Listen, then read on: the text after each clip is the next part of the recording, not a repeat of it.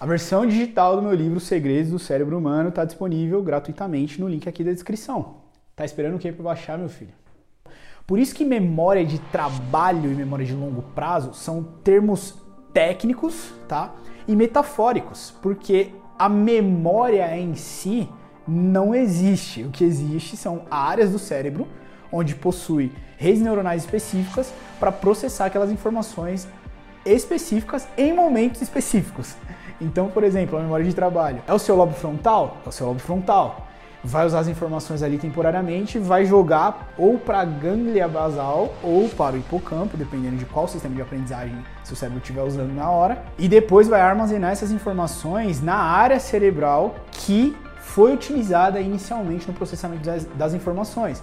Então, por exemplo, se está processando uma informação visual, provavelmente vai ficar armazenado no seu lobo occipital. Beleza? Agora que você entendeu quais áreas cerebrais são responsáveis por cada, digamos que, armazenamento, eu espero que fique claro quando eu citar memória, principalmente memória de longo prazo, tá? Lembra? Memória de longo prazo não é um lugar específico do seu cérebro.